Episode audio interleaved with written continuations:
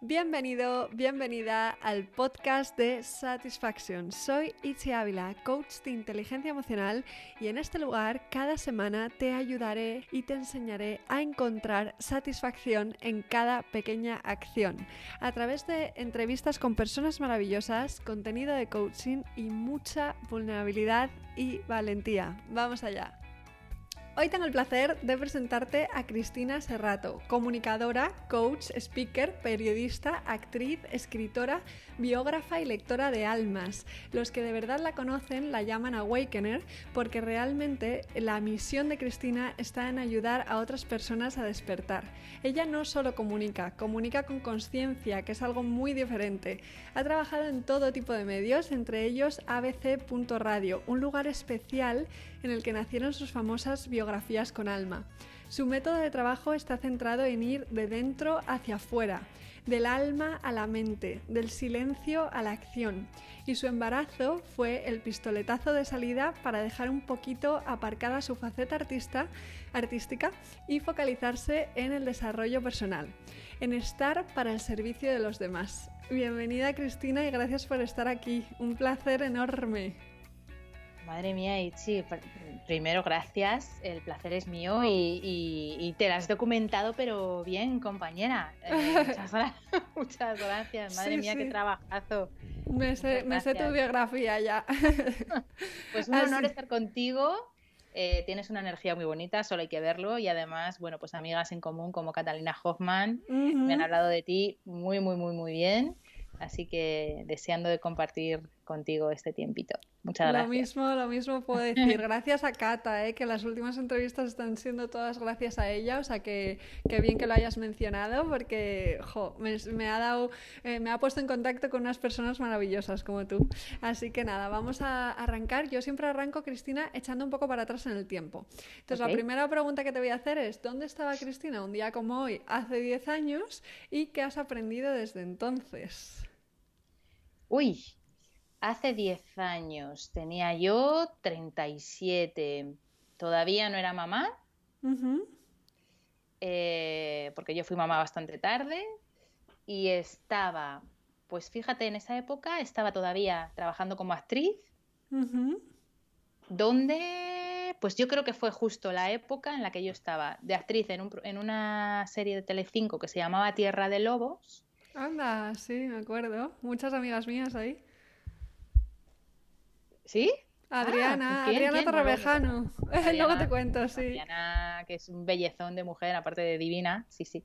Pues yo estaba en Tierra de Lobos, a la vez eh, estaba compaginándolo con eh, el programa de radio Pensamiento Positivo con Sergio Fernández, haciendo las biografías con Alma.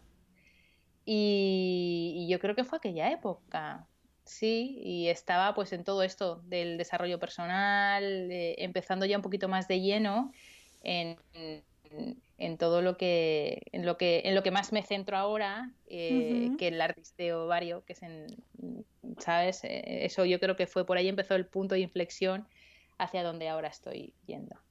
Qué bonito, qué bonito. ¿Y qué has aprendido desde entonces? Un montón de cosas, imagino. He aprendido desde entonces que la vida es otra cosa que mm, porque en aquella época pues eso pues yo estaba en el artisteo luego vino el programa de televisión estoy haciendo teatro zarzuela eh, series pelis o sea pues todo lo que yo hacía en aquella época que para mí era como súper importante. Entonces como tú bien has dicho antes me quedé embarazada y tuve un síndrome eh, que me hizo empezar a vomitar desde que me quedé embarazada hasta que di a luz cada 20, 15 minutos, o sea, durante nueve meses. Entonces, bueno, pues estuve bastante perjudicada y, entonces me ingresaron y esas cositas. Eh, el día que yo publiqué eh, el libro, yo publiqué un libro con Planeta que se llama Poetweets, micropoemas de buen rollo para dar y tomar, y al día siguiente ya me ingresaron y ahí es cuando cambió mi vida, porque eh, me habían cogido Gabriel Olivares para una obra de teatro, de prota, me habían cogido para una serie que empezaba, me habían cogido para presentar un programa de televisión que, que luego tuvo bastante éxito. Y yo dije, madre mía, ¿no? ¿Tú qué sabes de qué va todo esto? Toda la vida trabajando desde los 18 años para que te den una oportunidad y cuando llega, llega la vida y dice, pues no, Pues no. ahora te lo ponemos así por delante, ti, ti, ti, ti, ti, ti, ti, pero es para que lo veas, pero no lo vas a hacer. Y, entonces, pues en ese momento fue como, madre mía, toda la vida trabajando para esto y, y ahora, pues, pues ya está. Pero eh, ocurrió el milagro y es que aprendí de qué iba la vida realmente. Cuando tuve a mi peque, lo dejé todo realmente para tener una maternidad y una crianza consciente y me dediqué al niño. Y a partir de ahí dejé ya todo eso. O sea, hice después un programa de televisión, eh, estilo súper, de presentadora, pero ya era como más enfocado a un tema de conciencia, ¿no? de ayudar a mujeres. Eh, yo fui una de las primeras modelos de talla grande de España Ajá, y, el sé. tra- y el programa era ayudar a mujeres de talla grande ¿vale? Eh, a, a encontrar su estilo súper, su, su brillo, ¿no? De dentro hacia afuera, como tú has dicho. Y, y es lo, lo único así que hice relacionado con el tema. Hice algún cameo que otro en alguna película porque me llamaban colegas para hacer algo pequeñito. Pero a partir de ahí ya me centré mucho más en lo que después ha sido mi camino, que es, eh, empecé en formación sobre todo, dando charlas, eh, hasta que llegó el, el confinamiento, que otra vez cambió todo. Otra... Sí, sí, sí. Hay, hay muchos temas aquí. Vamos a ir por partes con el tema del embarazo, que, que wow, eh, qué experiencia, ¿no? A raíz de esto creaste el método Baby Mindfulness, que me parece mm, inmensamente necesario y esencial. Cuéntanos un poco en qué consiste este método y, y cómo puede ayudar, ¿no? Mm, Bueno, pues el, el método Baby Mindfulness, que casualmente esta tarde voy a dar una formación, eh, es eh, salud, alimentación, re- de- relajación y descanso eh, para mamás y papás embarazados o con niños de 0 a 3 años. Bueno, Mm. eh, en principio se puede ampliar un poquito más, pero es maternidad y crianza. ¿Y cómo nace? Pues porque yo en el embarazo me pasó todo lo que le puede pasar a una embarazada del libro de en el mes 1 te puede pasar esto. Me pasaba. En el mes 2 te puede pasar esto. Mm. En el mes 3 te puede pasar, en el mes 4, bueno, pues yo lo iba teniendo todo. Y, um, y llegó un momento que decidí eh, utilizar todo lo que me estaba ocurriendo y aplicar todas las técnicas que yo había estudiado, ¿no? Pues coaching, PNL, relajación, mindfulness, etcétera, etcétera, y crear un método que a mí me sirvió para volver a estar un poquito en mi centro, porque llegó un momento que yo estaba bastante eh, fuera, y poder ayudar a otras madres eh, eh, y los papás que estén con ellas, ¿no? A, a tener esa crianza consciente desde un punto de vista de- del bienestar de dentro hacia afuera. Entonces fue muy interesante porque, bueno, eh, llegó a oídos del corte inglés y de Disney y gracias al corte inglés llegó a Disney. Eh, Disney lo, lo patrocinó como un método propio, que eso normalmente es eh, bastante interesante porque no suele Disney coger un, un- un método que no es eh, liderado como propio, ¿no?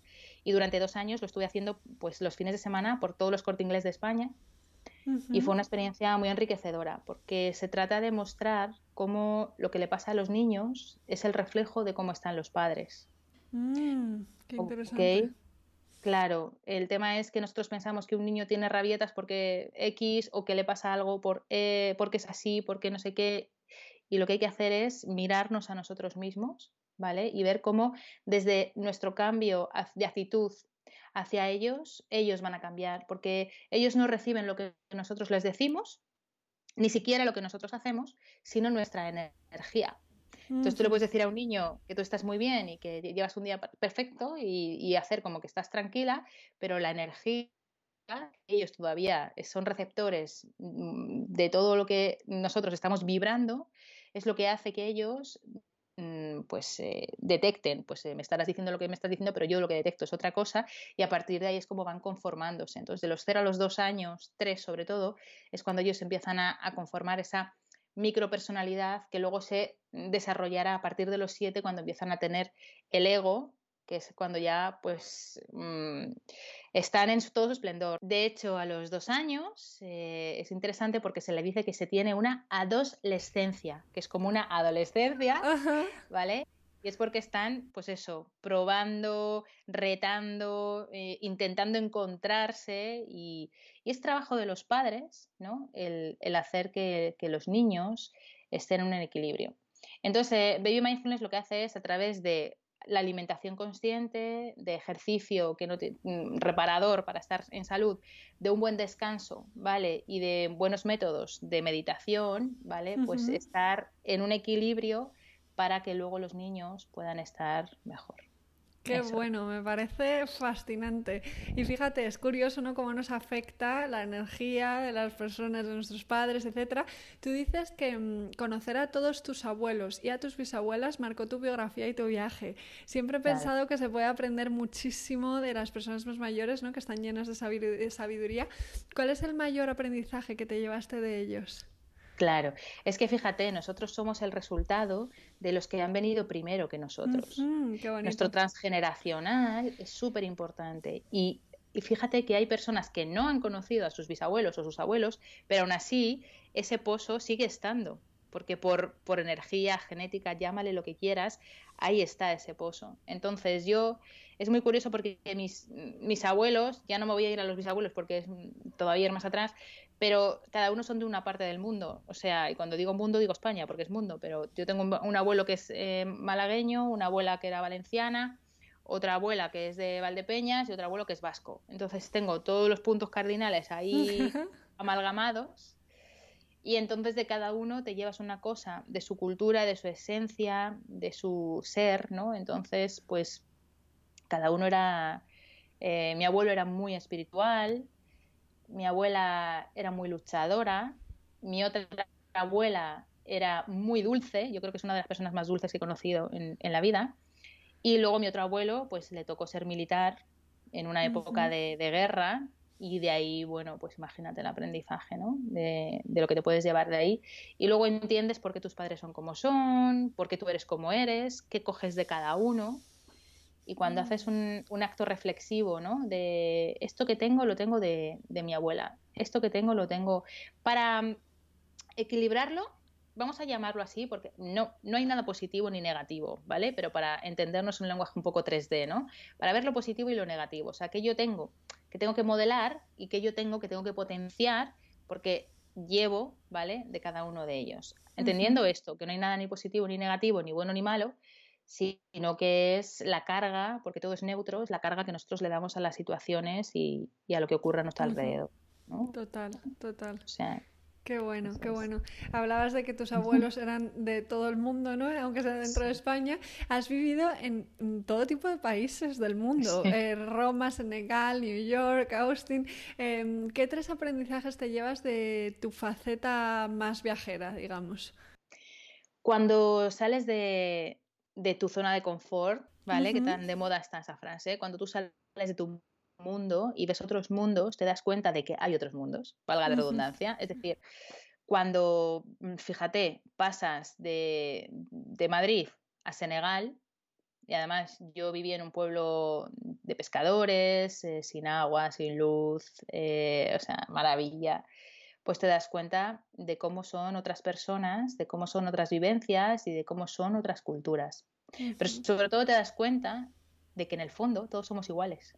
Qué bonito, me encanta. Total. Ya puedes estar en Senegal, en un pueblo de pescadores sin luz y sin agua, en Nueva York, ciudad cosmopolita por excelencia del mundo. Eh, yo estuve en Harlem viviendo eh, mm, ya puedes estar, pues eso, en Brasil, que he estado en, Austin, Texas, en, bueno, Roma, imagínate, cuna de, muchas cosas, y te das cuenta de que sí, uno tiene más paisaje, el otro más monumentos y el otro mm, más vida, pero en el fondo todas las personas somos iguales y a todas nos mueve lo mismo, que es el miedo o el amor. Totalmente de acuerdo, o sea, no, no puedo estar más de acuerdo con esto. Y ya mm sí. Así que vayas donde vayas, eh, en mi caso lo que tienes que hacer es conectar con el alma de las personas, dejar a un lado un poco el entorno, apreciarlo y, amarlo, ¿no? De, por, porque son diferentes culturas, diferentes momentos y diferentes realidades, pero sobre todo te das cuenta de que a todos nos pasa lo mismo, seas de una tribu de África o de un lobby de millonarios de Nueva York. ¿Sabes? Entonces, ese es el aprendizaje más, más grande de, todos, realmente. Mm. Qué bueno, me encanta esto. Durante años has contado, ¿no? Como te decían que te tenías que centrar en una sola cosa, porque si no nunca serías buena en nada, ¿no? Es interesante como muchas veces las creencias culturales, depende de dónde estés, que son ajenas a tus creencias, te pueden llegar a limitar. Tú no dejaste, no te dejaste llevar por esta limitación. ¿Qué le dirías a alguien que sienta que tiene muchas pasiones y que no sepa ni por dónde empezar y además le estén dando ese consejo, ¿no? De céntrate en algo. Pues mira, gracias a, Dios o a lo que sea, eh, según la, cada uno tenga sus creencias, ¿no? Eh, ahora de repente se ha puesto de moda el multitask. O sea, ahora tener múltiples cualidades y capacidades es lo que buscan en las empresas y está como muy bien valorado. Cuando yo era pequeña hacía mil cosas a la vez y era como céntrate en una que nunca vas a ser buena en nada. Y yo el consejo que daría es que cada uno haga lo que le salga del alma, lo que sienta. ¿Por qué? Porque yo hice mil cosas, algunas, algunas las terminé y otras no. Pero hoy soy quien soy gracias a todas las cosas que hice y yo, por ejemplo, en la formación que he dado en empresa, mis formaciones han sido como son, ni mejores ni peores, sino como han sido por todo lo que yo llevo. Imagínate, o sea, soy hablando de, cómo, lo que he incorporado, ¿eh? no por decir lo que yo soy, sino que lo que he estudiado. Pues he estudiado canto lírico, he estudiado piano, he estudiado periodismo, em, he estudiado interpretación. Luego he viajado por el mundo, em, he hecho múltiples formaciones de, desarrollo personal, eh, de todo lo que tenía que ver con meditación, de temas energéticos, de reiki, registros akáshicos, o sea, quiero decir, y era todo el rato haciendo una cosa a la otra. Cuando no estaba en, la, en Diodona escribiendo, estaba en el mundo, y cuando no estaba en la radio, en no sé dónde, y cuando no estaba en la tele, y cuando no estaba en no sé qué, y cuando no estaba cantando, y cuando no, hoy hacía una zarzuela, mañana una película, y la gente se volvía loca, yo era como, es mi vida, no puedo hacerlo de otra forma. Y entonces llegó un momento en el que dejé de hacer todo para hacer una cosa. Pero esa cosa, que es la que hago ahora, y es la que está centrada en el alma, no, podría, no podría haber sido posible sin todo ese recorrido, sin todo ese aprendizaje, sin lo que me trajo cada una de las actividades que yo hice y las personas a las que me llevó, porque es lo que han hecho que yo ahora pueda empatizar de la forma que yo empatizo con las personas que llegan a mí. Totalmente, o sea, te, entiendo. Además, seguro que, que todas esas eh, cosas que tú has ido aprendiendo en tu recorrido de alguna manera ahora forman parte del puzzle que tú aportas, ¿no? Y, y bueno, creo que hay una diferencia entre hacer muchas cosas a la vez, de, en el sentido de multitareas, de estoy intentando hacer cuatro cosas a la vez en el mismo segundo, y el ser multipasional, ¿no? Que es el, el hacer diferentes cosas que te gustan y aportar en diferentes ámbitos. Qué bueno. Y, y, bueno, has mencionado ya que a lo largo de tu trayectoria fuiste una de las primeras modelos de talla grande en, en España. Aún a día de hoy sigue habiendo muchos prejuicios y muchas limitaciones en lo referente a la apariencia física, especialmente de la mujer. ¿Qué te ha aportado esta experiencia y qué crees que nos puede ayudar a romper tabús que aún sigue habiendo y prejuicios en referencia a este tema? Pues fíjate, Itzi, que estamos hablando de algo que yo empecé a hacer hace más de 25 años, que ahora es como que está de moda el ser curvy y aún así, como tú bien dices, no está normalizado, pues imagínate lo que supuso hace tantos años. Yo siempre cuento que el primer desfile que hice en la Semana Internacional de la Moda nos mezclaron a chicas de talla convencional con chicas de talla grande y cuando salimos éramos dos. Cuando salimos nos insultaron. Y mm. eso eh, te da una idea, ¿vale? De cómo impactó las personas que estaban en el público el ver a alguien como nosotras, ¿no? Entonces, a nosotras nos hizo gracia realmente, ¿no? Porque era como, bueno, pero mm, sí que es cierto que a lo largo de esos de los 18 años que yo tenía hasta ahora, poco a poco se ha ido más abriendo, abriendo, abriendo. Empezó llamándose talla grande, después se le llamó plus size, después ya se le llamó curvy, o sea, ya por lo menos se va como creando una especie de filosofía ¿no? alrededor de, tener unos kilitos de más y tener un, cuerpo un poquito más grande de lo que estipula la talla 38. Sin embargo, como tú dices antes, has dicho antes, eh, el tema todavía es como un poquito tabú. O sea, por mucho que se hable de la talla grande, de las curvis, de lo que se quiera, pues siempre termina siendo un pequeño reducto, algo especial, eh, no todo el mundo lo termina viendo con, buenos ojos y a mí es que me llama mucho la atención, porque yo que he sido siempre gordita, es que no, a mí no me entra en la cabeza que a una persona pueda hacer una diferenciación. Es como cuando yo, eh, pues eso, mis amigos africanos eh, me contaban como ellos entendieron que eran negros porque alguien que era blanco les dijo que eran negros, ¿no? O sea, para ellos era, lo, era una cosa como normal. Pues es que es lo mismo. O sea, las personas son personas, tengan la raza, el color, la estatura o la forma que tengan, y la belleza no es una cuestión de formas ni de colores, es una cuestión de actitud ante la vida y de lo que eh, esa persona emana. Entonces, para mí, que he trabajado mucho, mucho, 25 años de modelo y he trabajado en los mejores sitios, con los más grandes, con, compañeras, mises de muchas partes del mundo, te das cuenta primero de que no ser la más guapa hace que seas la más feliz. Mm. Eh, te das cuenta, segundo, de que a lo mejor la felicidad está en, otra, en otro lado. De que hay personas que sacrifican su vida para intentar ser guapas y realmente no son felices y que, bueno, son las reglas del juego. Estamos en esta tierra con, estas reglas que de repente alguien ha creado. Mi abuela me decía, si hubieras nacido en mi época, eh, te mirarían de otra forma y si estuviéramos en la época de Rubens, serías una gracia, ¿no? Entonces me ha tocado, he elegido nacer en esta época, en un siglo en el cual pues hay unos patrones y unos cánones de belleza que tienen que ver con el famoso 90-60-90 o con una fisionomía andrógina o dependiendo del momento y ya está. Hay que, hay que jugar a las reglas del juego, pero yo el consejo que daría es que seas como seas, vengas de donde vengas, que te des cuenta de eso, de que lo importante no es cómo seas, sino cómo te muestres al mundo y cómo te quieras a ti porque es lo que va a salir y lo que vas a emanar. Sí, sí, que al final todo lo demás son ideas mentales, condicionamientos y que depende de la época, pues es que a lo mejor era lo que estaba de moda en ese momento. Entonces, bueno, eh, voy a ir, voy a seguir con tu recorrido de cosas que has hecho que me parecen fascinantes antes de llegar a las almas, que me quiero meter ahí.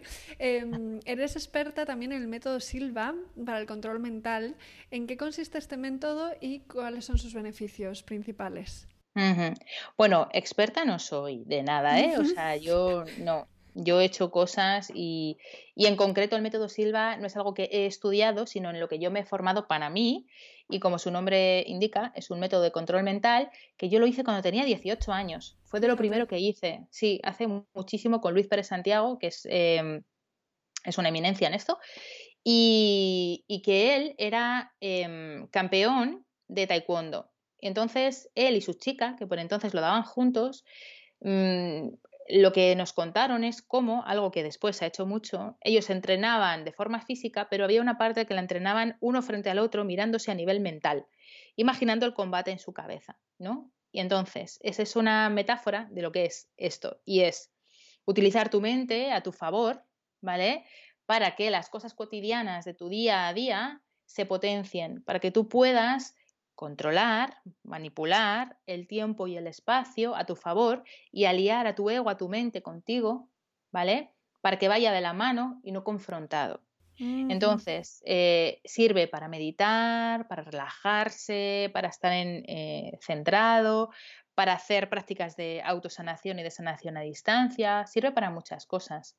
O sea, es, muy interesante. Todo lo que tenga que ver con, con que cada uno desarrolle sus potenciales sea lo que sea y se llame como se llame, si a ti te resuena, Total. Todo, va bien. Total, totalmente. Em, también has trabajado con Sergio Fernández, que lo has mencionado antes, en el Instituto Pensamiento eh, Positivo, y ahora eres profesora de su máster de desarrollo personal. ¿Cómo es trabajar con, con Sergio y qué buscas aportar en este máster tan interesante, ¿no? Con tus formaciones y tus enseñanzas. Pues mira, trabajar con Sergio Em, es trabajar desde la excelencia. Yo le conozco desde que no era nadie y, he visto su progreso y siempre se lo digo. Le digo, él que tiene un libro que se llama Vivir sin jefe, yo le llamo jefe para hacerme hacer mucha gracia, entonces yo le llamo jefe. Y, es muy interesante lo que él ha conseguido. Y lo ha conseguido a base de la honestidad y de la, y de la perseverancia y la vehemencia que él tiene ¿no? a la hora de hacer las cosas. Trabajar con él es sinónimo de excelencia. O sea, con él trabajan los mejores. Y de hecho yo le conozco hace mucho tiempo y he entrado a formar parte del elenco de profesores, ya ha pasado un tiempo cuando he demostrado o cuando él ha considerado que yo podía hacerlo. O sea, eh, y de hecho, eh, estás ahí y son los alumnos los que te validan, porque te ponen una puntuación y si, si te ponen una puntuación cuando terminas y tienes que estar en un nivel mm, de excelencia para poder estar allí. Y trabajar con Sergio a mí me encanta, yo le admiro profundísimamente, creo que es un crack, creo que lo que ha conseguido es increíble y es un honor. Y yo doy clase eh, de comunicación y, bueno, pues lo que hago es eh, guiar a las personas para que tengan esa mejor comunicación y que puedan salir en los medios y que puedan eh, hacer que sus marcas, proyectos o, ideas traspasen fronteras y, sean comunicables desde el alma, ¿no? Entonces, pues muy contenta, eh, tanto a Sergio como a las personas que están en el máster, porque fíjate, es gente como especial. No me digas por qué, pero la gente que va ahí obviamente tiene una idiosincrasia y, la gente pues eh, como que llevan unos valores como muy comunes y una pasión, ¿no? Antes que tú hablas de la pasión, que hace que yo todos los máster en los que doy clase salgo con el alma así. O sea, y llevándome a cada uno de ellos un pedacito de, sus corazoncitos y me he hecho grandes amigos ¿eh? ya en los másteres de Sergio Fernández. Sí, y el equipo, es, el equipo es maravilloso. Eh, a mí me, encanta, me encanta estar ahí con ellos, la verdad, es un honor. Sí. Qué gusto. pues em, me encanta, a mí me encanta. Llevo mucho tiempo también siguiendo todo el tema de Instituto Pensamiento Positivo y, es maravilloso porque es verdad, al final la gente que se apunta a ese máster me imagino que estará un poco en la misma onda, ¿no? Em, sí.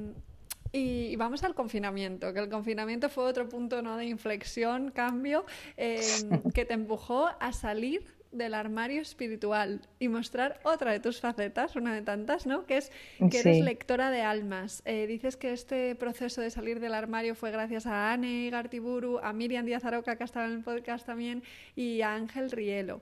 Antes de este momento, ¿qué te impedía compartir esta cualidad tuya que tienes? Pues mira, yo esto lo tengo desde pequeña y volvemos a lo mismo, ¿no? Si antes hablábamos del mundo talla grande y era como era, pues imagínate hablar de temas del alma, de las energías, del aura, de pues hace 40 años. O sea, que una locura. Entonces, yo desde pequeñita, claro, yo desde pequeñita pues eh, tenía esta habilidad, eh, quien le llame don o como sea, que yo para mí es una cosa natural y normal. Y bueno, pues, eh, pues, se achacaba que yo tenía mucha imaginación, porque siempre la he tenido también, y bueno, pues ahí se fue quedando hasta que me vine a estudiar a Madrid y empecé a tener contacto con mi primera maestra, cuando tenía también 18 añitos que me vine para acá, y con personas que estaban un poquito más en este mundo. En aquella época ya estábamos con el no comer, o sea, con el vegetarianismo, no tomar lácteos, no, o sea, imagínate qué locura. En Alemania pues se llevaba un poco esto, pero aquí era como bastante imposible todo esto. Y luego el tema de las energías, ¿no? Entonces, bueno, pues yo eh, la lectura del alma la he hecho siempre un poquito en secreto, amigos, amigos de amigos, a conocidos que me traían los amigos. Y mm, Ángel eh, y yo fuimos novietes cuando hace más de 20 años y él conocía, ¿no? Él conocía esto mío, eh, porque además nos hemos llevado toda la vida muy bien y yo, pues claro, le había hecho sesiones y, cuando llegó el confinamiento, pues fue muy interesante porque fue el 13 de marzo, que era el día de mi cumpleaños. Entonces eh, nos regalaron un confinamiento y a mí se me cayó todo el trabajo que tenía. Acabábamos de, de hacer un evento con Miriam Díaz Aroca, precisamente, que habían elegido a las top women speaker, ¿no? siete mujeres speakers que eran como así relevantes y habíamos hecho un evento en un teatro y me habían salido contratos y cosas. Y luego tenía mis formaciones en empresa y con el confinamiento se me cayó todo. O sea, yo me quedé a cero de trabajo. Y entonces fue súper interesante porque dijo Ángel, venga, aprovecha ahora y empieza a contar pues eso que tú haces, ¿vale? Porque empezó toda la fiebre esta de los directos, de tal. Y nada, pues me hizo una entrevista, lo empecé a contar pensando que la gente iba a pensar que yo estaba loca, porque claro, imagínate, yo vengo de la interpretación, estaba en ese momento con el programa de tele y todo esto, y dije, pero fíjate, cuando alguien habla de su verdad y habla desde, desde la coherencia desde lo que es, pues ocurre la magia, ¿no? Y ocurrió pues eso, que empezó, pues como yo estoy en el mundillo y conozco a gente conocida, pues empezaron a venir a, a mí eh, a que les leyera el alma a personas conocidas, que empezaron luego a hacerme entrevistas, eh, pues como tú has dicho, Miriam, etcétera, que luego pues contaron sus testimonios y, llegó la gran Aníbal Gartiburu que, que la siguen masas porque es que ya es más bonita no puede ser y a partir de ahí ya fue una locura, ¿no? Y hasta hoy. Entonces, pues mira, eh, yo empecé con 1.200 seguidores en Instagram, que es que ni lo apenas lo, lo seguía por aquella época, porque además venía de ser madre, yo había dejado todo. Cuando yo dejé, cuando yo dejé el mundo, lo que más se llevaba era Facebook, y de repente cuando volví ya Facebook no, ahora era Instagram, yo no sabía lo que era Instagram, o sea, una locura. Y a día de hoy tengo una comunidad preciosa que la he llamado la tribu de las mariposas, que somos, somos ya 9.300 personas en poquitos meses, ¿no? Y eso lo que significa es que, y a mí siempre me emociona cuando hablo de eso, es que las personas están en búsqueda de quiénes son y en búsqueda de conectar con su alma. Entonces me di cuenta de que había llegado el momento de hablar de lo que yo hacía y de quién yo era, precisamente porque no, hacerlo era un acto de soberbia con la vida, porque yo tenía que ponerme al servicio de los demás. Y desde el confinamiento hasta ahora, pues es lo que te decía antes, em, quién sabe lo que me depara la vida, pero de momento eh, estoy única y exclusivamente centrada en dar servicio a los demás y en hacer esas lecturas del alma, en las biografías con alma, en hablar del alma. He creado la Escuela del Alma, que saldrá próximamente. Qué bonito. Y bueno, ahí vamos, compañera, al, servicio. Te, voy a, hacer una pregunta que no sé si será muy fácil de responder. Es cómo defines eh, la palabra alma y luego una un poco más fácil, ¿cuál es la diferencia entre eh, ser lectora del alma y biógrafa de almas? Vale. Voy a empezar por el principio, por el, por el final, que es más fácil. Eh, las lecturas del alma es ver a la persona, ¿vale? Entrar en sus, en sus adentros, y ahora lo explicaré con lo que viene después, y decirles cuál es eh, su misión, su propósito o las preguntas que ellas quieran y necesiten tener, ¿vale? Acerca de el propósito que tienen para este momento y lo que necesitan saber para su evolución de alma. Ahora después lo voy a contar mejor cuando te conteste a lo otro. La biografía con alma es una biografía de lo que tú eres, una biografía de tu alma y que puede ser pues eh, para ti como currículum del futuro, como decía Juan Carlos Cubeiro, eh, o puede ser un regalo o para tú tener eh, un texto en tu web diferente o para una boda, un bautizo, ¿sabes? Para regalarle a una persona y decirle lo que es desde el alma, agradecer, dar amor, o sea, es un texto escrito, ¿vale? Qué bonito. Eh, o en audio o en vídeo, con mi voz, ¿ok? ¿Qué es el alma? Y entonces ahí te respondo otra vez a esto anterior.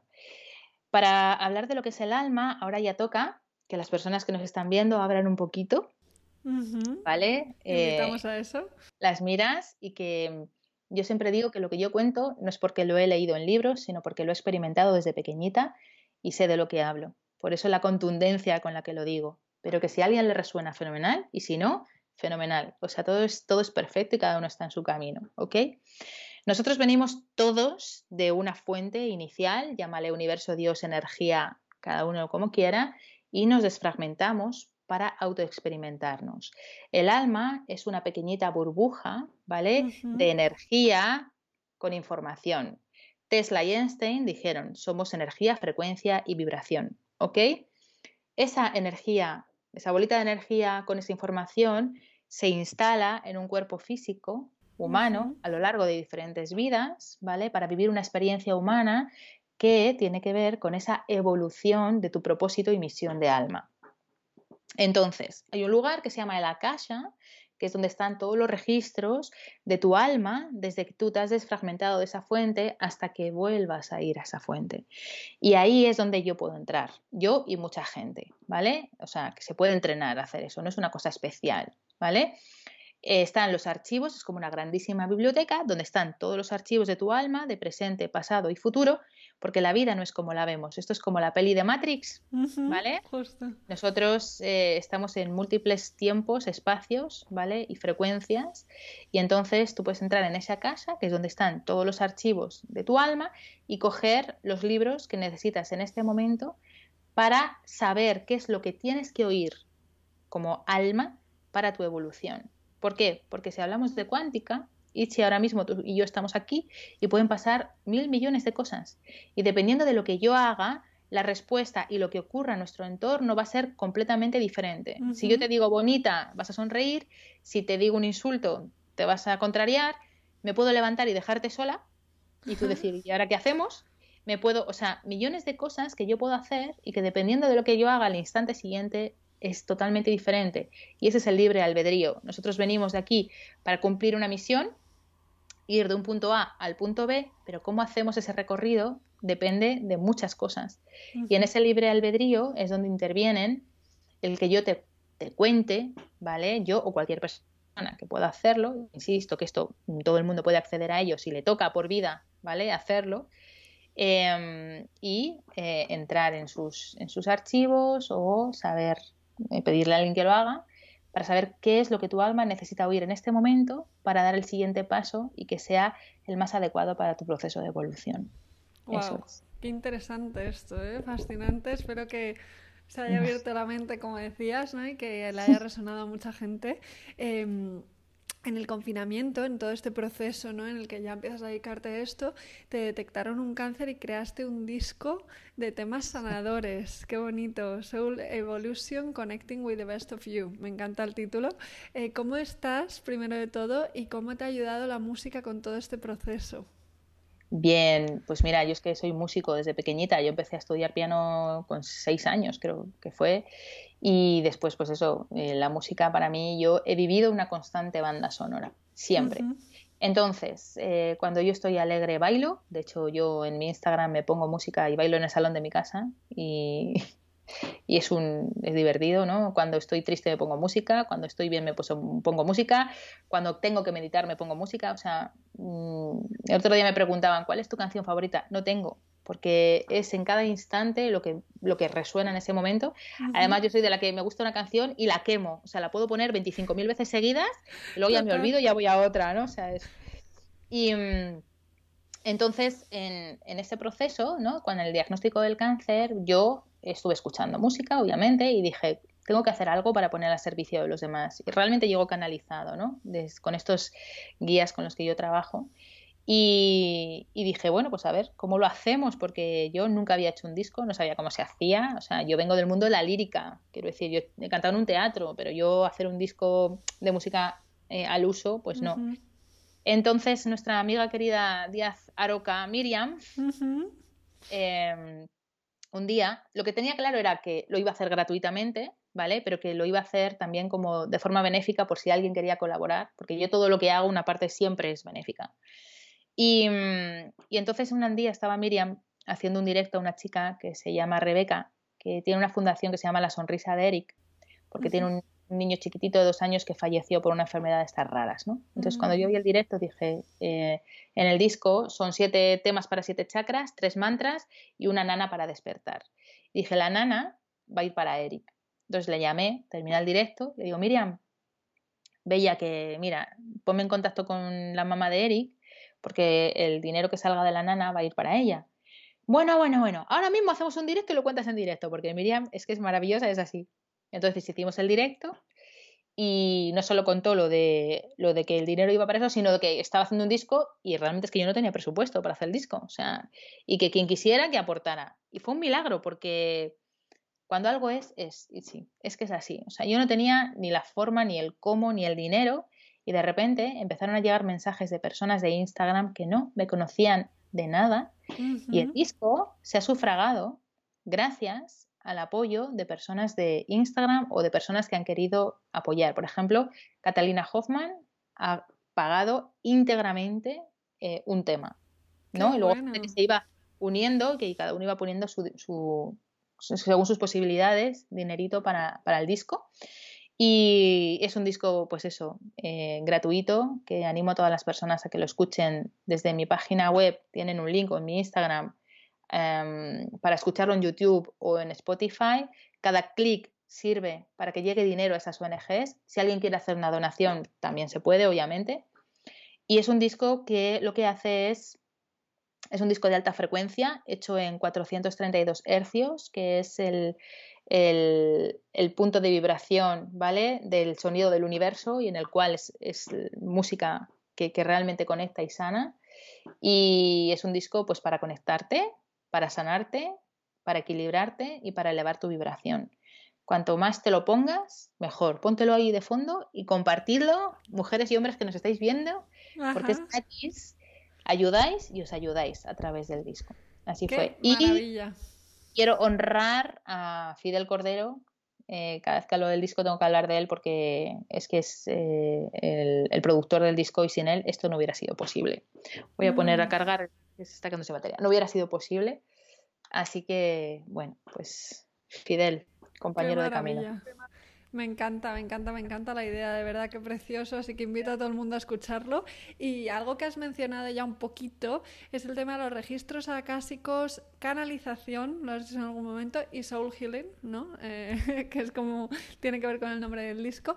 ¿En qué consisten estas herramientas y cómo nos pueden ayudar? Hmm, pues eh, son herramientas que sirven para saber cuál es realmente tu propósito de vida por qué estás aquí, por qué te pasa lo que te pasa, por qué repites patrones, por qué no puedes salir de un embrollo, de un enredo en el que estás, para conocerte y sobre todo, pues eso, para darte un empujoncito en tu, en tu misión que es eh, y en tu vida, ¿no? Entonces, nosotros venimos aquí y olvidamos quién somos y si no nos lo recuerdan, vivimos en sufrimiento, ¿no? Porque no aceptamos cómo es la realidad. Entonces, si llega alguien a través de los registros acásicos, eh, te dice, pues eh, esta es tu misión, tu alma ha venido para esto, estas son tus sombras, estas son tus luces, ¿no? Pues ya caminas de otra forma. Y, y luego pues la sanación, pues porque te equilibra los chakras, que son los vórtices energéticos que tenemos en el cuerpo para poder funcionar y que cuando están desequilibrados o bloqueados hay un desequilibrio o un bloqueo ¿no? en, nosotros mismos. Hay muchas veces que nos encontramos mal, no sabemos lo que nos ocurre y tiene que ver con algo mm, única y exclusivamente energético, ¿no? De hecho, cuando vamos al acupuntor, ¿qué es lo que hacen? Un punto de una mm, agujita, y esto es ancestral, para que los canales del cuerpo energéticos pues, pues fluyan, ¿no? Pues somos energía, somos frecuencia, somos vibración. Y, la enfermedad eh, viene también por, por, esos temas. Entonces, el, el healing, o sea, la sanación, eh, igual que nos duchamos todos los días y que vamos al médico, deberíamos de tener nuestro healer, nuestro sanador, que nos hicieran estos chequeos y que nos ayudaran ¿no? también a, estar eh, equilibrados energéticamente. Es súper importante. Es esencial y de hecho, fíjate, es lo que estamos viendo en toda esta conversación, hay muchísimas herramientas que nos pueden ayudar a, estar bien. Vamos a utilizarlas, ¿no? Es un poco eso. Pues te voy a hacer una preguntita más antes de las preguntas del final, que tiene que ver con otro método. Hemos hablado de muchísimos métodos, muchas, muchas herramientas que nos pueden ayudar a sentirnos bien. Y es un tema que me fascina en tu trayectoria, el Zen Training. ¿En qué consiste? Y, mm, con todo lo que estamos aprendiendo hoy, ¿cómo nos podría ayudar esto? Hmm. Mira, em, hemos hablado mucho de una parte como más mágica, ¿no? Y mm. sí que tiene que ver con la energía. Pero, ¿sabes qué ocurre? Que nosotros, en esa vibración de la que hemos estado hablando ahora, hay un proceso bioquímico, porque somos seres humanos. Entonces, como pensamos, sentimos, como sentimos, vibramos y como vibramos, atraemos. Con lo cual hay que ir al cerebro, que de eso sabe mucho nuestra amiga Cata, y hay que em, ayudarlo ¿vale? A que se alíe con nosotros. Sabes que cuando estamos en procesos de estrés, ¿no? De tristeza, generamos cortisol, que es una hormona que nos bloquea todo.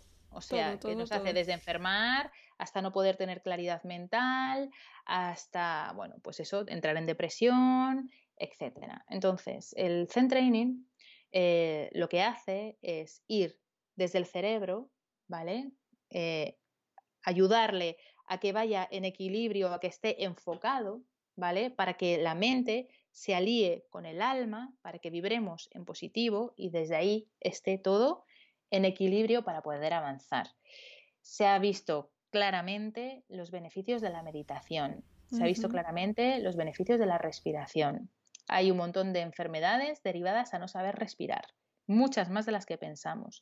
Aprendiendo a respirar, a estar en el momento presente, podemos hacer que nuestra vida cambie y que dé un giro de 360 grados. Eso es el zen. ¿vale? Y el Zen Training. Es estar a través del mindfulness, el momento presente, ¿vale? Conectados con lo que somos, uniendo mente y alma para caminar de la mano y que nuestra vida sea con una paz y una aceptación que nos haga salir del sufrimiento, tener dolor como humano de vez en cuando, pero ya no tener esos picos, ¿sabes? de, de, vida, de hoy estoy bien, mañana mal, pasado estoy peor y, mm, yo, por ejemplo, como humana, eh, me salgo de mi centro, hay días que son mejores, días que son peores, eh, pero sí que ya tengo la herramienta para no estar mm, en drama, ¿vale? Como estaba antes, y sin embargo, pues estar en mis momentos de nube gris, pero hacer que salga el sol pronto y volver a equilibrarme. Y de eso se trata, ¿vale? De que tengamos nubarrones, pero que sepamos cómo hacer que salga el sol. Qué bonito, qué bonito, sí. Es un poco eso de no estar discutiendo constantemente con la realidad, ¿no? Como lo que se dice de el dolor es inevitable, el sufrimiento eh, es opcional, ¿no? Eh, eso Va un poco por ahí, qué bueno. Pues nada, Cristina, vamos con las preguntas del final, que estas son unas preguntas que hago siempre, ¿vale? A todas las personas y a ver qué me cuentas tú. La primera es, ¿quién te ha inspirado especialmente a nivel profesional y por qué? ¿Y a quién te gustaría que entrevistas en, en un episodio de este podcast? Vale, ¿quién me ha inspirado? Eh, yo soy mega, hiper archi, mega fan de Oprah. Mm. Para mí, o sea, eh, desde pequeñita, es como Oprah, Oprah. Además, ella ha ido evolucionando en, algo muy potente. Entonces, para mí es como mi gran referente. Entonces, em, de España, muchísima gente. Eh, es que hay gente maravillosa, súper potente y yo no sé, yo creo que la habrás entrevistado ya a la mitad, pero mira, eh, como sé que a Cata y a Miriam ya las has entrevistado, de las que hablábamos antes, ¿has entrevistado ya a Anne? No, pero ha salido varias veces en esta pregunta, o sea que ya me voy a poner a hablar con ella, porque me apetece, si le pues apetece a ella estar al otro lado, porque ella siempre entrevista, pero eh, será es generosa, y seguro que te va a decir que sí. Está, vamos, maravillosa y, tiene una energía tan bonita que yo creo que de aquí, pues eh, por, por, honrar y por honor a los que ya hemos hablado como mujer, si has entrevistado a estas dos, pues a, a Miriam. Anne, Miriam ya ha estado, genial. Me la apunto, me la apunto y hablaré con ella, qué bueno. Em, la siguiente es, ¿qué asignatura añadirías en todos los colegios del mundo si pudieras? Asignatura del alma la Escuela del Alma está a punto de abrirse, ¿no? Pues a ver si la, podemos llevar a los coles. Genial. Em, siguiente, ¿qué em, podrías, esta es una nueva que estoy probando ahora, ¿podrías compartir alguna frase o cita que haya marcado tu vida o la haya transformado? De mi cita siempre, hasta hace poco, era si el arco iris es bello, es porque todos sus colores son diferentes. Mmm, qué bonito.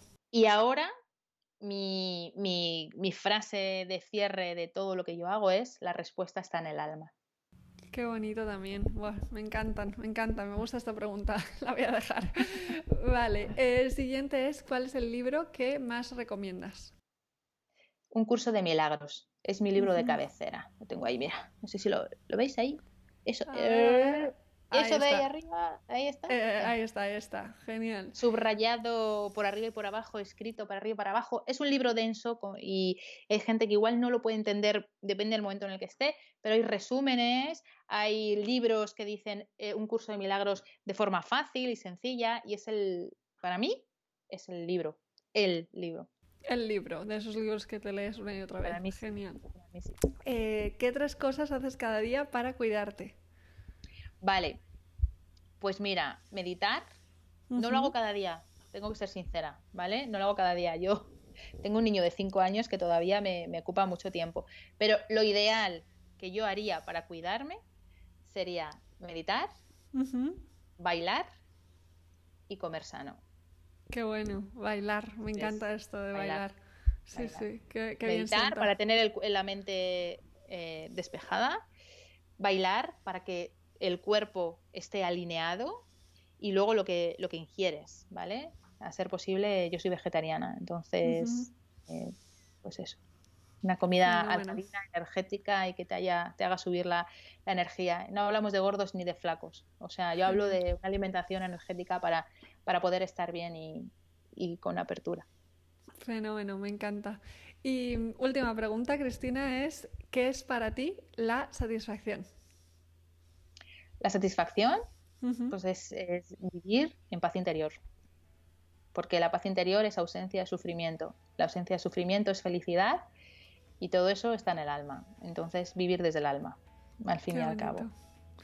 Me encanta. Jo, Cristina, pues muchísimas gracias. Ha sido un placer eh, hacer un, viaje por tu recorrido contigo y escucharte, que nos has contado cosas fascinantes. Así que gracias de corazón. Nada, es un placer. Yo soy un mero canal. Todos tenemos vidas fascinantes y de cada uno siempre podemos aprender. Así que cualquier cosa que haya podido servir de inspiración, un honor y un placer haber estado contigo este ratito porque eres súper mona. Encantadísima, Cris. Un placer. Gracias. Hasta luego, bonita. Hasta aquí ha llegado el maravilloso viaje por la trayectoria de Cristina Serrato. Espero que lo hayas disfrutado tanto como nosotras grabando y si es así te animo a que te suscribas en la plataforma desde la que escuchas Satisfaction Podcast y dejes un comentario para que pueda seguir mejorando. Ya sabes que puedes solicitar una sesión de coaching gratuita en mi web itziavila.com. La semana que viene, más y mejor, mucho amor y satisfacción.